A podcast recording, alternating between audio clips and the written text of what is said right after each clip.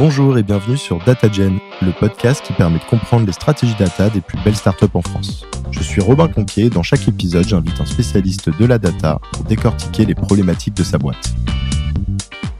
Quand on a des dashboards dans le produit ou euh, quand on met à jour l'ensemble des prix de la plateforme euh, une fois par semaine, il faut que la donnée soit euh, très fraîche, très fiable et donc on ait un niveau de qualité très important. À mesure qu'on supportait de plus en plus de cas d'usage en production, le niveau de qualité était plus tout à fait euh, adapté. Et comme l'équipe euh, grossissait et développait plein de choses, on avait aussi l'impression de générer de la dette un peu euh, vitesse grand V, quoi.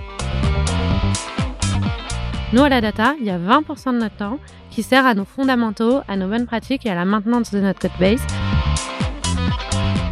Avant de débuter, j'ai un petit service à vous demander. Pour celles et ceux qui ne l'ont pas encore fait, ce serait génial si vous pouviez mettre 5 étoiles et un petit commentaire sur Apple Podcast. Il vous faut juste un Mac ou un iPhone. C'est ce qui m'aide le plus à faire connaître DataGen et donc à attirer des invités exceptionnels. Fin de la parenthèse, je vous souhaite un bon épisode. Aujourd'hui, je reçois Guy qui est Head of Data Europe chez GetAround, anciennement Drivey pour ceux qui connaissent, qui a été racheté 300 millions de dollars par son concurrent américain on va parler de son parcours, ses plus gros chantiers et de son challenge principal de ces dernières années, à savoir comment faire scaler une organisation distribuée sans dégrader la qualité et les bonnes pratiques. Hello Guillemette, ça va? Hello Robin, ça va super, je suis ravie d'être là. Bah écoute, moi aussi. Pour commencer, est-ce que tu peux nous en dire un peu plus sur GetAround? Ouais, carrément. Et ben donc GetAround, on est une plateforme de mise en relation entre propriétaires de voitures et locataires de voitures. En Europe, en fait, on est l'ancien Drivey. On a été racheté il y a trois ans par euh, notre concurrent américain Getaround, qui faisait vraiment euh, exactement la même chose que nous. Et aujourd'hui, on est le numéro un de l'autopartage digital en Europe. Et pourquoi digital? Parce qu'on met des boîtiers dans les véhicules. Et ça, ça permet à n'importe qui, avec euh, une application, donc avec notre application, de réserver une voiture, la déverrouiller et partir en week-end ou en vacances ou faire une sortie en forêt avec un véhicule. Et aujourd'hui, on a plus de 60 000 véhicules actifs à travers le monde. Comment tu t'es retrouvé Head of Data Europe chez Getaround Eh ben en fait, moi j'étais Head of Data de Drivey au moment où on a été racheté. Donc c'est comme ça que je me suis retrouvée à ce poste chez Getaround. Et en fait, j'ai rejoint la boîte, donc Drivey à l'époque, il y a maintenant 8 ans. En fait, c'était mon premier job. Moi, je suis arrivée en stage. Au début, je touchais un peu à tout. Et puis finalement, j'ai pris un poste full-time sur un périmètre pure data où j'ai monté l'équipe petit à petit. Aujourd'hui, on est une quinzaine à la data en Europe. C'est marrant parce que j'avais pas encore fait d'épisode sur un contexte de rachat euh, comme ça et au moment où je te parle, je viens d'enregistrer un épisode avec Nolwenn de qui était anciennement chez Tiller et qui est maintenant chez SumUp et donc euh, ça fera deux épisodes un peu sur ce contexte-là même si c'est pas forcément ce dont on va parler euh, spécifiquement aujourd'hui mais je pense au moment où, où tu me le dis. Quels sont tes plus gros chantiers en tant que Head of Data Europe chez Getaround Sur la stack, on sort aujourd'hui là de 3-4 ans de modernisation euh, progressive de euh, notre stack analytique. Concrètement, on était sur Redshift, on est passé à Snowflake. On avait un ETL, euh, donc était uniquement des pipelines en SQL sur Airflow. On a tout migré vers DBT. Et ensuite, on a aussi complètement refait notre implémentation Airflow qui est maintenant managée. Et donc avec tout ça, on arrive un peu au bout d'un chapitre où on a vraiment une bonne stack analytique qui tourne vraiment bien. Donc ça, c'est un peu un chapitre qu'on est en train de refermer, même si ça continue toujours euh, au fil de l'eau. Et en parallèle de ça, on supporte de plus en plus de cas d'usage qui s'apparentent à des produits data. Donc, par exemple, on a des outils pour les équipes opérationnelles, on a des algorithmes de pricing pour euh, définir les meilleures recommandations de prix possibles pour nos propriétaires. On a un moteur de détection de fraude. Et un autre exemple, c'est qu'on fait des tableaux de bord dans notre produit pour nos propriétaires qui viennent de notre data warehouse. Donc ça, ça fait pas mal de cas d'usage qui sont vraiment plutôt des produits en fait, qui sont en grande partie alimentés par notre data warehouse. Et ça, ça a fait vraiment remonter d'un cran nos, besoins en termes de niveau de service de notre data warehouse. En particulier, tu vois, quand on a des dashboards dans le produit ou quand on met à jour l'ensemble des prix de la plateforme une fois par semaine, il faut que la donnée, elle soit très fraîche, très fiable. Et donc, on ait un niveau de qualité très important. Donc ça, c'est un de nos gros chantiers du moment. C'est un petit peu en lien avec le challenge peut-être aussi dont on a parlé, qui est orienté, tu le disais, qualité et, bonne pratique. Donc, je, je le comment faire scaler une organisation distribuée euh, sans dégrader la qualité et les bonnes pratiques. Et donc, euh, j'adore euh, quand il y a un peu des, termes comme ça que tu vois que je comprends un peu, mais pas trop. Ça me donne vraiment envie de rentrer et de creuser. Donc, justement, est-ce que tu peux nous en dire un peu plus sur le contexte de ce challenge? Ouais, ouais, carrément. c'est une petite phrase qui cache en fait beaucoup, beaucoup de choses derrière. Donc, en gros, le contexte. Nous, on était, en fait, dès les débuts, on s'est assez vite tourné vers une organisation plutôt distribuée à la data. Qu'est-ce que ça veut dire? Ça veut dire que dès qu'on a été plusieurs analystes ou généralistes de la data, on s'est réparti les périmètres à couvrir pour pouvoir spécialiser à la fois les data analysts et les data scientists sur des périmètres particuliers. Donc au quotidien, qu'est-ce que ça veut dire? Ça veut dire que chaque data analyst travaille avec des équipes métiers ou des squads produits. Donc les squads, c'est des équipes pluridisciplinaires avec du produit, du design, de la data et des développeurs qui ont une mission très précise. De 5, c'est 5 à 10 personnes qui ont une mission super précise pour développer notre produit. C'est quoi un exemple de mission juste? Eh ben par exemple, on a nous une squad qui s'appelle Bookings et qui est en charge de l'acquisition et de la rétention de nouveaux utilisateurs. Donc ça va être tous les parcours de réservation et d'inscription sur la plateforme, ouais, toute la recherche de véhicules et la réservation de véhicules. Voilà un exemple d'une mission de une squad. Ça, il y a entre 5 et 10 personnes dont c'est vraiment le quotidien de bosser main dans la main à développer ces fonctionnalités là. Voilà. Et donc là-dedans, nos analystes et nos data scientists ont chacun euh, un périmètre très très clair qui leur est alloué et dans lequel ils deviennent assez experts. Et ça, pour moi, ça a plein de, de qualités, une organisation distribuée comme ça. D'abord, ça rend l'organisation très, alors c'est un mot un peu fancy, mais ça rend l'organisation assez data-driven. Qu'est-ce que ça veut dire data-driven? C'est qu'en fait, comme on rend l'accès facile aux data analysts, c'est-à-dire chaque équipe métier sait très bien à qui aller parler, et eh ben ça crée plein de discussions, de, de discussions assez spontanées sur les analyses qu'on pourrait mener, comment on peut faire évoluer le reporting, quel type de dashboard ou de suivi on va avoir besoin. Et ça, ça crée plein de discussions très spontanées qui font que la data devient très ancrée dans les pratiques quotidiennes de l'ensemble des équipes de l'entreprise. Tu veux dire en, opposition peut-être, euh, et, c'est rigolo parce que j'ai fait un post euh, sur le sujet euh, ce matin, sur le sujet de, l'organisation plutôt par remontée de tickets. Tu veux dire que par rapport à une équipe qui serait un peu centralisée où chaque profil business, par exemple le PM, parce que là tu parles de squad produit par mmh, mmh, mmh. exemple, doit, chaque fois qu'il veut poser une question à l'équipe data, remonter un ticket structuré, etc. En fait, du coup, tu as le fait qu'il y ait cette petite barrière à l'entrée, donc parfois on peut la voir aussi positivement parce que ça, ça cadre la demande, mais cette petite barrière à l'entrée fait qu'en fait, bah, tout simplement, il y a moins d'interaction entre, entre et il y a un accès plus difficile à la data pour les équipes business. Ouais, exactement. Et c'est surtout euh, d'avoir un, interlocuteur identifié qui est spécialisé dans le sujet et qui du coup maîtrise très bien les enjeux métiers et va aussi par exemple aller euh, au rituel des, des, équipes métiers. Donc euh, ils vont venir à la réunion marketing hebdomadaire parce que comme ça ils sont au, au courant des grands sujets pour l'équipe marketing en ce moment. Mmh. Donc exactement. Ça ne nous empêche pas d'avoir un suivi un peu centralisé des projets en cours et des choses qui pourraient ressembler à des tickets, mais on va dire qu'on ne fonctionne pas sur effectivement traiter les tickets entrants. On a vraiment une gestion de la priorisation qui est en direct euh, avec euh, nos interlocuteurs métiers. Donc voilà sur l'aspect vraiment rendre l'accès à la donnée et aux discussions data aussi euh, très présent un peu partout dans l'entreprise. Ensuite, bah ouais, je parlais de la priorisation. Ça, c'est vraiment un truc super important. Typiquement, c'est pas moi qui définis. Est-ce qu'on va travailler plutôt sur mieux comprendre la performance de nos campagnes ou euh, mieux comprendre quel segment d'utilisateurs euh, on devrait développer. Ça, c'est vraiment l'équipe marketing en discussion avec les analystes qui travaillent avec eux, qui vont euh, prioriser ces sujets-là. Et moi, j'interviens assez peu dans la priorisation des sujets de data. En tout cas, quand ils sont dans le cadre des métiers. En tant que manager, on a plutôt un rôle de coach ou de définir la bonne méthode pour répondre à ces problématiques. Mais la priorisation des sujets, ça, c'est vraiment, ça reste un peu l'ownership des métiers. Et je pense que ça permet de t'assurer que tous tes chantiers data, ils sont hyper alignés avec les objectifs de l'entreprise et donc ils vont avoir beaucoup de valeur ajoutée. Ensuite, un autre avantage de l'organisation distribuée, c'est que pour moi, tout ce qui euh, ce qu'on appelle un peu des produits data, donc par exemple notre algorithme de pricing, c'est un produit data, il est développé au sein d'une squad et du coup avec une vraie approche produit complète. Ça veut dire quoi? C'est il y a un product manager qui euh, comprend bien les besoins des utilisateurs, comprend les enjeux dans le produit.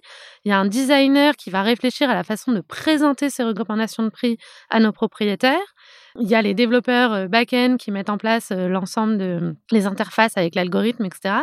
Et donc, c'est pas l'équipe data dans son coin qui essaye de faire le meilleur algo possible, c'est vraiment une approche produit complète de ce produit data. Et ça, moi, c'est un truc auquel euh, je crois énormément et c'est pour ça que nos data scientists, ils sont pas dans un coin, mais vraiment dans les squads produits. Voilà. Et après, les derniers avantages un peu de ce truc-là, c'est de développer vraiment une expertise métier des data scientists et des data analysts qui, du coup, deviennent très force de proposition aussi, comme ils connaissent hyper bien leur secteur. Et enfin, c'est hyper cool pour la qualité de la donnée parce qu'en fait, d'avoir des gens dans les squads, ça fait que les développeurs, ils sont hyper sensibilisés aux problématiques de qualité de données. Ils savent très bien que si les analystes ont du mal à interpréter le modèle de données ou si le plan de marquage est pas approprié, on va avoir du mal derrière à faire le suivi de la fonctionnalité, à comprendre si elle a bien marché et à construire nos roadmaps par la suite. Et donc, du coup, ils sont hyper vigilants parce qu'on les a vachement éduqués en étant au quotidien avec eux. Donc aujourd'hui, on a euh, des développeurs qui euh, nous pingent en nous disant euh, ah bah écoute je suis en train de travailler sur telle fonctionnalité. On m'a pas demandé un plan de marquage. Est-ce que tu veux que je te rajoute des événements à tel et tel endroit parce que j'ai l'impression que ça va être utile ils sont hyper en fait sensibilisés à ces thématiques là et ça pour s'assurer d'avoir des données de qualité c'est hyper puissant. Ah oui, c'est-à-dire qu'ils deviennent carrément proactifs sur un peu les prérequis data à l'intérieur des développements, du produit. ça, c'est cool. Ouais, c'est vraiment assez puissant et ça, on y arrive parce que bah, ils savent très bien que toutes les fonctionnalités, ensuite, ils auront un retour. On va leur expliquer au sein du meeting de, donc de la réunion d'équipe de la squad, par exemple, bah, on va revenir sur les fonctionnalités qu'on a shippées dans les dernières semaines et faire pas mal de pédagogie autour de ça. Et du coup, euh, quand on en parlait euh, précédemment, tu me disais que un peu le retour de la médaille entre guillemets, c'est que ça nécessite d'aller chercher des profils qui euh, sont particulièrement autonomes et effectivement, ça peut se comprendre vu qu'ils sont un peu lâchés dans les squads. Tu peux nous en dire un peu plus? Il y a un peu deux aspects à ça. Effectivement, il faut des gens vraiment autonomes et avec un bon sens métier parce que bah, moi je suis pas dans l'ensemble des et les managers data non plus sont pas dans l'ensemble des réunions, sont pas dans l'ensemble des discussions de comment on va mener les projets, etc. Donc, euh, ça demande que les analystes et les data scientists puissent mener de bout en bout des, euh, des, chantiers data de manière assez autonome. Et effectivement, on leur demande aussi de, le faire de bout en bout. C'est-à-dire, ils vont aller de discuter avec les développeurs de comment on collecte la donnée, à créer leur propre pipeline, à développer des analyses exploratoires pour sortir plein d'informations de nos données, à créer des, des, tableaux, des, des, tableaux de bord. Donc ça, c'est un panel de compétences, on va dire, assez large. Donc, ça demande des gens qui sont un peu full stack, c'est-à-dire capables d'intervenir sur pas mal de missions data ou de tâches data, et aussi d'être capable d'être à l'interface de plein de gens et de bien organiser leur priorisation, bien organiser leur communication au sein de la squad, etc. Donc ça demande des gens assez autonomes. Et du coup, c'est intéressant peut-être que tu nous expliques concrètement comment ça se traduit. Est-ce que c'est par exemple dans le recrutement sur un certain nombre d'années d'expérience ou est-ce que c'est aussi dans le coaching au moment où ils arrivent? Alors, c'est un peu des deux. Alors, pas tant sur les années d'expérience, mais par exemple, on a pas mal de profils en reconversion. Et du coup, ils viennent avec aussi un parcours professionnel. Ils ont déjà une certaine expérience professionnelle de euh, de la gestion des priorités, du planning, de la gestion de projet, euh, euh, voire une expérience en marketing ou en finance, ou des expériences qui vont leur apporter pas mal de choses au quotidien dans leurs interactions avec leurs stakeholders en fait. Donc ça c'est un peu dans la partie recrutement. Après on inclut aussi beaucoup les métiers dans nos process de recrutement qui eux vont s'assurer que justement ce, cette interaction va bien se faire et qu'ils ont des discussions qui sont fructueuses quoi. Et ensuite au quotidien, c'est pas mal de coaching effectivement et aussi de un peu standardiser nos méthodes. Donc on va dire voilà, on fait un planning pour le trimestre euh, et accompagner les analystes dans euh, les analystes et les data scientists dans euh, cette gestion-là. Ça me fait penser à, hum, à l'organisation un peu qu'a mis en place côté data analyst notamment Aircall avec Edouard, je sais pas si tu l'as déjà rencontré et hum, où pareil, ils ont fait le choix d'avoir des data analysts qui sont vraiment full stack et qui vont intervenir sur toute la chaîne, mais eux aussi ont favorisé le fait d'aller souvent chercher des analystes en reconversion, donc qui, en tout cas, arrivent, j'ai l'impression, du coup, d'une certaine manière, de prioriser quand même le bagage un peu soft skills, business, quitte à être au tout début, entre guillemets, de, la construction de ses compétences techniques, alors que pourtant, par rapport à ce qu'on dit, ça paraît un poil contradictoire dans la mesure où on leur demande en revanche après d'être capable d'aller eux-mêmes gérer toute la chaîne de traitement des données, euh, la modélisation dans DBT, etc. Donc je, je connais très bien Edouard et je suis hyper d'accord avec cette approche-là, justement. Pour moi, il faut savoir recruter des personnes en sachant qu'elles vont savoir apprendre et qu'on va savoir nous leur apprendre. Donc ça, ça peut être par exemple euh, s'assurer que la personne est capable de parler d'un problème technique compliqué dans des termes qui soient euh, compréhensibles par euh, donc qui soit capable de vulgariser un problème technique compliqué. Ça, c'est un très bon signe que la personne saura apprendre à faire du SQL, des pipelines, etc. Donc il y a des moyens pour moi un peu détournés de tester euh, des profils même assez juniors ou encore reconversion pour euh, se rendre compte de leur potentiel à, euh, à monter en compétence sur des thématiques data assez rapidement. Et après, par contre, c'est vraiment charge à nous de leur faciliter tout ce travail full stack. Ça, c'est un gros boulot que nous, on a fait, de vraiment leur permettre, certes, d'intervenir un peu de bout en bout de la chaîne et de manière autonome, mais avec les bons outils pour ça. Donc, par exemple, DBT, pour moi, c'est vraiment euh, le symbole de, euh, de ce paradigme-là. Donc, par exemple, nous, on avait un ETL qui était entièrement en SQL dans Airflow, et c'était plutôt les data engineers qui euh, le maintenaient. Donc, les analystes, s'ils avaient besoin de développer une nouvelle pipeline, fallait qu'ils fassent un ticket, que ce soit priorisé, etc. Donc, ça, pas du tout agile, entre guillemets, ça mettait pas mal de friction. Donc, qu'est-ce qu'ils faisaient nos analystes euh, très autonomes? Ils faisaient des centaines de lignes de code dans Tableau, qui étaient du coup immaintenables parce qu'un peu cachés au fin fond de Tableau, euh, où ils avaient recalculé euh, tout ce dont ils avaient besoin, quoi. Et quand on est passé à DBT, ça a permis de les rendre très autonomes et de leur donner un outil très simple pour appliquer des bonnes pratiques de software engineering sans que ce soit vraiment leur background d'origine. Euh, donc ça, ça veut dire quoi? Ça veut dire que euh, le code est versionné dans GitHub, c'est très facile de mettre des tests en place sur la data, c'est facile de vérifier que euh, leur développement de pipeline fonctionne bien comme il veut et, et a bien fait ce qu'ils veulent, et c'est assez auditable aussi. Donc voilà, ça c'est vraiment un exemple de, c'est un outil qui est facile pour eux. Nous, on investit beaucoup dans les former là-dedans, ça c'est vraiment le rôle des analytics engineers chez nous. C'est vraiment des multiplicateurs pour le reste de l'équipe, et donc ça c'est leur rôle de permettre aux analystes d'apprendre à utiliser ces outils-là. Et est-ce que vous avez rencontré des difficultés dans le cadre un petit peu de ce changement d'orga? Et ben en fait, donc ce changement qu'on a fait d'amener vraiment des outils qui autonomisent beaucoup les gens dans cette organisation distribuée, ça a été hyper puissant pour créer beaucoup de valeur à plein d'endroits dans l'organisation. Mais par contre, on a rencontré plusieurs problèmes avec ça. Premièrement, à l'époque, les data analysts notamment euh, reportaient euh, chacun dans leurs euh, équipes métiers. Et ça, c'était quand même pas idéal pour qu'ils soient suffisamment coachés et pas idéal pour gérer leur carrière aussi. Et donc, les bonnes pratiques étaient un peu disparates euh, selon les départements et ça devenait un peu compliqué de faire grossir l'équipe. Ensuite, à mesure qu'on supportait de plus en plus de cas d'usage en production, le niveau de qualité était plus tout à fait adapté. Et comme l'équipe grossissait et développait plein de choses, on avait aussi l'impression de générer de la dette un peu euh, vitesse grand V, quoi. Et on avait du mal à prioriser les sujets de fond et de qualité de la donnée, etc. Parce que chacun était hyper concentré sur euh, les enjeux métiers de son périmètre. Donc ça, c'est un peu les difficultés qu'on a rencontrées. Et du coup, on a cherché à garder tout ce qui marchait super bien dans ce modèle distribué, mais en adaptant ce qui était nécessaire euh, pour que ça marche à plus grande échelle notamment. Et du coup, bah, on en arrive un petit peu à la solution. Est-ce que tu peux nous expliquer comment vous êtes organisé maintenant? Quel est un peu voilà le modèle euh, qui vous a permis de garder bah, les bons côtés, comme tu le dis, tout en laissant de côté euh, les mauvais que tu viens de citer Ouais, carrément. Et bien du coup, maintenant, on est donc organisé en cinq sous-pôles data qui sont centralisés au sein d'une unique équipe data qui est rattachée au département produit. On a une équipe d'analytics engineers, donc ça c'est un peu ce que je disais. Nos analytics engineers chez nous, ils ont un rôle hybride entre les data engineers et les analytics engineers euh, tels que définis un peu dans le marché, quoi. Et eux, ils sont pas distribués. Eux, ils gèrent vraiment la plateforme data et ils coachent le reste de l'équipe. Ils sont honneurs des tables qui sont vraiment utilisées par tout le monde et qui sont euh, très très core, quoi.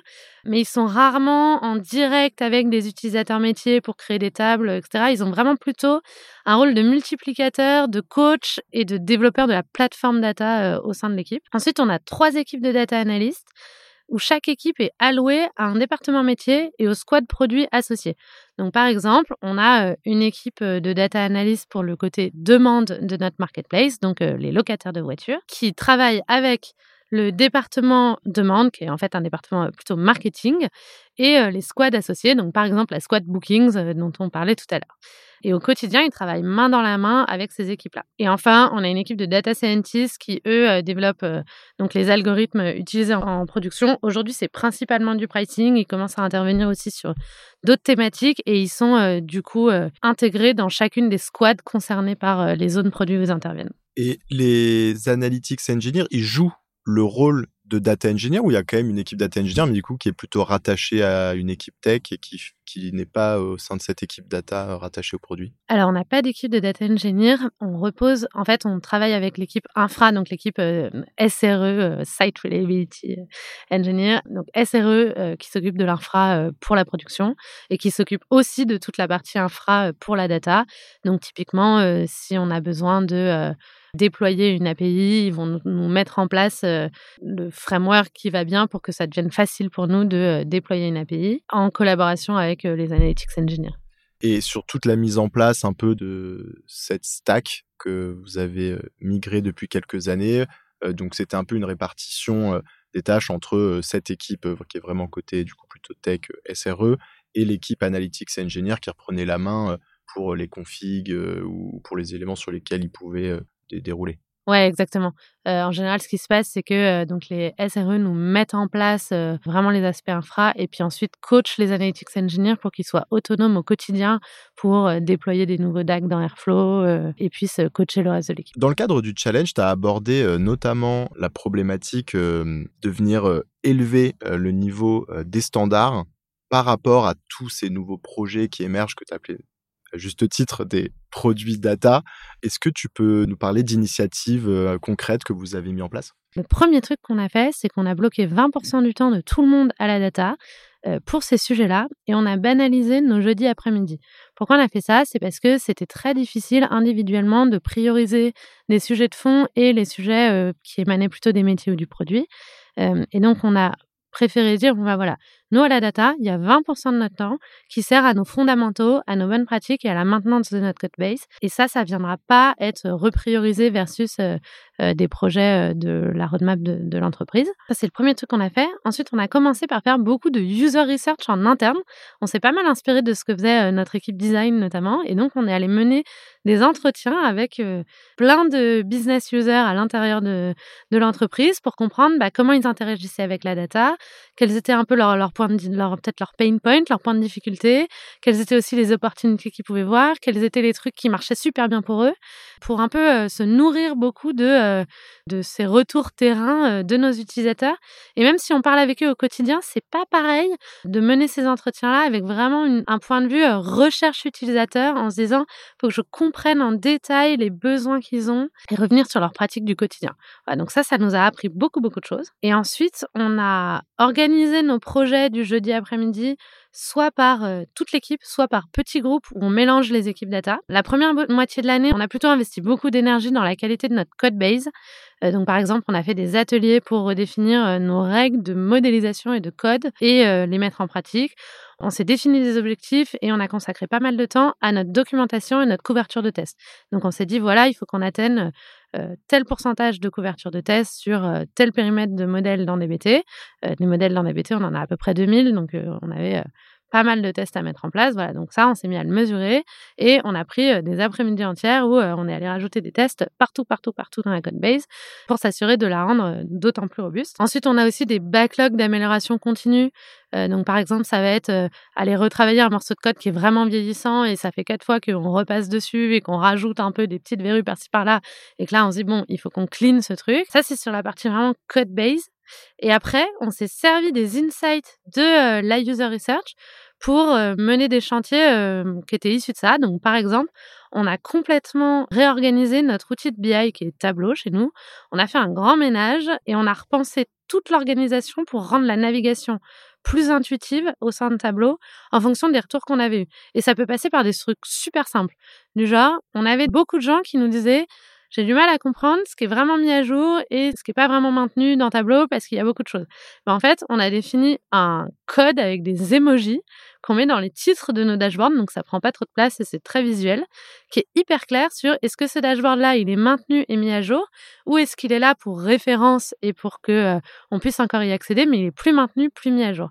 Et juste avec ce petit code-là, c'est devenu très très simple. Et maintenant, c'est un réflexe que tous nos business users ont. Ils nous disent tout de suite Ah, j'ai l'impression que ce truc-là n'est pas mis à jour. Ça, ça a très très bien pris. C'est un exemple de petites choses qu'on a fait qui venaient de la user research. Et pour quelles raisons euh, il y a des dashboards qui sont pas maintenus et mis à jour en référence? Tu dis, mais juste, j'ai pas bien compris le. Eh bien, par exemple, euh, on va avoir fait un dashboard de suivi d'une certaine fonctionnalité qui était il y a euh, en début d'année. Donc, on veut encore l'avoir accessible dans Tableau et pouvoir aller resegmenter par deux, trois trucs si on se repose la question de. Mais sur la plage de date, peut-être notamment. Mais voilà, exactement. Il n'y a aucune raison de le maintenir dans le temps et, euh, et d'ici six mois, on va l'archiver, l'enlever de tableau. Ok. Ce genre de choses. Et du coup, ça me fait penser, parce que je pense que c'est une super pratique, euh, la question que je me pose, c'est quelle a été euh, la difficulté pour toi de faire accepter ça aux stakeholders de manière générale ou même à la direction Il a fallu monter un espèce de business case pour expliquer que là, on s'exposait à des risques incroyables sur, je sais pas, le manque de couverture de test, sur le fait que la scalabilité du code, ça allait finir par péter parce que euh, bah, on finissait, comme tu disais, à avoir plein de, voilà, de bouts de code à droite à gauche où on comprenait plus trop euh, où on en était, etc. Comment ça s'est passé? Eh ben, en fait, moi, j'avais beaucoup d'hésitation à imposer ça, notamment à banaliser les jeudis après-midi parce que c'est vraiment très très visible dans les calendriers, ça pose euh, des contraintes importantes, etc. Donc j'ai pas mal hésité à le faire et en fait, ça s'est fait très facilement une fois qu'on a vraiment décidé d'y aller. On a expliqué pourquoi on allait faire ça, mais en, réalité, on, m'a challengé beaucoup moins que ce que je pensais là-dessus parce que je pense que tout le monde était conscient du fait que c'était, ça devenait important pour que l'équipe puisse continuer à grandir dans, dans de bonnes conditions. Quoi. Ah, c'est exceptionnel. Ah oui, t'as pas, ils sont pas dit, ouais, ils veulent faire de la tech pour faire de la tech. Enfin, tu sais, dans des grandes boîtes, on pourrait entendre ce genre de, de discours de dire, mais sais, parfois, ils vont te challenger sur des trucs si t'es pas capable de montrer un ROI. T'es en mode, mais en fait, je peux pas te calculer un ROI sur juste le fait de faire du code propre qui, dans trois ans, lorsque un nouvel arrivant va arriver sur ce code, bah, c'est juste qu'en fait, bah, il sera pas obligé de le jeter à la poubelle, il pourra recoder dessus. Parce que tu vois, c'est difficile à palper pour des profils non tech l'importance de faire les choses proprement en tech. Ouais, ouais, carrément. Et en fait, donc c'était vraiment ça la crainte que j'avais de devoir beaucoup vendre ça, etc. Et en fait, je pense que quand tu viens d'une culture qui est vraiment très très au service des objectifs de chacune des équipes métiers, où on fait vraiment en sorte d'aligner toutes nos priorités avec les priorités de, de l'entreprise, ça crée beaucoup de confiance dans le fait que, que tu as le bon jugement de quel est le bon ROI. Et donc, du coup, on nous challenge en fait pas tant que ça là-dessus. Parce qu'au quotidien, le reste du temps, on est vraiment main dans la main avec l'ensemble de, l'entreprise. Ah oui, ils savent que vous êtes à 100% de toute façon à essayer d'améliorer les mêmes KPI qu'eux et que votre but, c'est pas du tout de faire des choses qui n'ont pas d'impact sur la boîte. Donc en fait, déjà quand il y a cette certitude, effectivement, c'est vrai que ça doit. Ouais, en fait, quand tu as un peu ancré tous tes projets dans un truc hyper pragmatique où on essaye de délivrer de la valeur, ça devient assez facile de dire écoutez, voilà, pour qu'on continue à le faire dans de bonnes conditions, il faut qu'on prenne ce temps-là et ça, ça a été assez bien entendu. Tu m'avais dit qu'il y avait aussi dans les critères euh, un peu de, bah, de, succès hein, de, cette initiative le fait de vous être beaucoup inspiré d'autres équipes, euh, notamment euh, l'équipe design ou l'équipe produit. tu peux nous en dire un peu plus? Ouais, carrément. On se posait pas mal de questions sur euh, comment partager de la connaissance dans une équipe qui grossissait et comment euh, euh, développer nos bonnes pratiques et les faire bien adopter. Et en fait, on s'est inspiré pour ça beaucoup de des équipes design et produits qui étaient autour de nous, qui par exemple, donc au design, ils font des design critics où une fois qu'ils ont fait les les mock-ups d'une fonctionnalité, ils vont euh, la présenter à euh, product manager, un autre designer, etc., pour prendre du feedback dessus, pouvoir discuter des parties pris qui ont été pris, etc. Euh, bah, on s'est mis à faire la même chose pour nos dashboards, par exemple. Donc, quand on, parce qu'on s'est dit, bah, un dashboard, en fait, c'est un peu un produit quelque part. ça va être utilisé par des utilisateurs internes, mais donc il y a des vraies questions de design dans nos dashboards. Et donc, on s'est mis à organiser des dashboards critiques où un data analyst qui va publier un nouveau dashboard, il va donc organiser cette réunion avec trois, quatre data analystes de son équipe ou des autres équipes pour présenter ce qu'il s'apprête à livrer et pouvoir recevoir du feedback, que les gens puissent faire des suggestions. Et en fait, d'avoir cette réflexion autour de nos dashboards avec ce truc un peu ritualisé, ça a fait qu'il y a des bonnes pratiques qui ont émergé d'elles-mêmes et qui se sont répandues dans l'équipe. Donc tout le monde s'est mis à faire un peu de la même façon telle ou telle chose. Et maintenant, on pourrait même un peu écrire vraiment tout notre how-to, le, tout le guide pour faire des dashboards chez nous, parce que c'est né de ces discussions communes qu'on a organisées.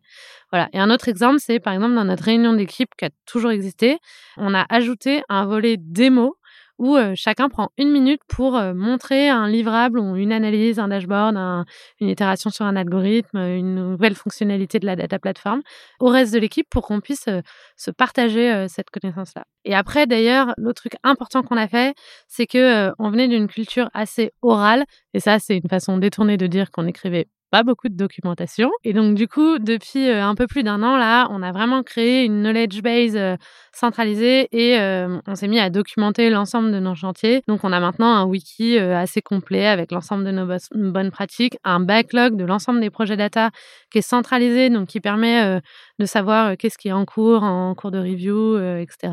Et une base de données de l'ensemble de nos analyses passées qui sont toutes reproductibles. Donc, on, on garde un peu l'exécutif, le, donc les conclusions en quelques bullet points, le détail de l'analyse, le code qui a permis d'y permettre, le lien vers le notebook, pour que tout soit, soit reproductible. Et ça, c'est des choses qu'on a mis en place ouais, dans ces 18 derniers mois. Quelles sont les prochaines étapes en termes de data chez Getaround avec cette organisation distribuée, on a vraiment des initiatives dans toutes les verticales. Donc ça, ce sera euh, drivé par euh, les objectifs de l'entreprise pour cette année, pour l'année prochaine. On en a euh, beaucoup, beaucoup. Un truc important, c'est qu'on voudrait continuer à diversifier nos applications en production. Donc par exemple, on voudrait davantage utiliser les données de notre data warehouse pour les renvoyer vers notre outil de CRM, parce qu'on a plein mmh, d'informations très intéressantes dans la data qui seraient utiles à ces outils-là. Et on travaille aussi à mettre en place des API de détection de fraude. Ça, c'est vraiment encore le tout début, mais voilà, c'est des exemples des, prochaines étapes pour nous. Et ensuite, bah, comme je le disais, l'équipe a beaucoup grossi, donc on veut continuer à, à développer un peu ce que j'appelle notre playbook. Donc, c'est d'avoir des méthodes qui soient réplicables et qui nous permettent de travailler vite et mieux à l'avenir. Et puis, le dernier truc, est, je pense, un truc un peu commun à toutes les équipes data et tout le monde en parle un peu. voilà, mais donc on voudrait faire plus de self-service. En fait, on a déjà beaucoup de self-service dans Tableau, mais là, on commence à monter des formations un peu plus power user, donc plus avancées dans Tableau pour que les gens puissent aller manipuler de la donnée eux-mêmes, ce qui n'est peut-être pas complètement le cas aujourd'hui notamment des profils par exemple peut-être Ops ou juste des profils qui sont vraiment tech savvy comme on dit qui parlent un peu de SQL profils comme ça Complètement, complètement. Bah, par exemple, les product managers, ils connaissent même le data model pas mal, parce qu'en fait, ils sont tout le temps à bosser avec les data analysts. Donc, ils connaissent assez bien nos tables, ils connaissent assez bien beaucoup de choses. Et donc, très souvent, ils savent très bien ce qu'ils veulent faire et il faut qu'on leur permette de le faire eux-mêmes. Écoute Guillemette, on arrive sur les dernières questions. Est-ce que tu as une recommandation de contenu à partager à nos auditeurs? Eh ben, euh, j'imagine qu'il y en a qui ont été déjà beaucoup cités, comme le Analytics Engineering Roundup, la newsletter de, Tristan Andy ou le Slack de DBT. Donc peut-être si j'essaye d'en citer d'autres. Moi, j'aime beaucoup suivre euh, un peu les influenceurs de la data euh, sur Twitter. Je trouve que c'est une façon un peu plus facile et légère de faire sa veille et un peu d'humour autour. Et euh, voilà, donc moi, je suis pas mal de monde. Tu, tu peux me parler d'un ou d'une en particulier? Il y a Ben Stencil, par exemple, qui est le, un des exécutifs de Mode Analytics, euh, qui publie des articles tous les vendredis. Et ça, ça, en général, déclenche des débats sur Twitter assez animés et assez marrants à suivre. Ça permet un peu de voir où l'industrie va, euh, un peu les grandes tendances. Et alors, le, le, Slack de DBT, on en avait déjà parlé sur le podcast. je crois que c'était Louise Columelli qui en avait parlé. Mais en revanche, Analytics Engineering Roundup, je ne crois pas. Eh ben, c'est la newsletter du fondateur de DVT qui s'appelait d'ailleurs différemment, je crois. Avant. Et euh, donc, une newsletter euh, hebdomadaire euh, avec des articles sélectionnés, voire même des gros morceaux de contenu sur un peu les grandes tendances de l'industrie, notamment plutôt côté analytics engineering. Donc, un peu moins data science, data engineering, même s'il y en a un peu. C'est assez axé analytics. Et moi, je trouve que c'est de très bonne qualité. Ça fait des années que je lis ça et que je pousse mon équipe euh, à lire ça. Qu'est-ce que tu aimes dans la data? Beaucoup de choses dans la data, mais notamment j'aime vraiment le fait d'être un peu à la croisée de plein de monde, de plein de monde business, de plein de monde métier et de la technique. Ça, moi, j'aime vraiment beaucoup euh, ce truc de amener des solutions techniques et analytiques à des problématiques euh, métiers, avoir l'impression d'être vraiment très très utile là-dedans. Et en ce moment, par ailleurs, je trouve que l'industrie évolue euh, très vite. Par exemple, je pense que les outils de BI vont vraiment évoluer là dans les 2-3 ans qui viennent. Et ça, je trouve ça assez stimulant. J'ai un peu hâte de voir où ça va aller et comment ça va évoluer.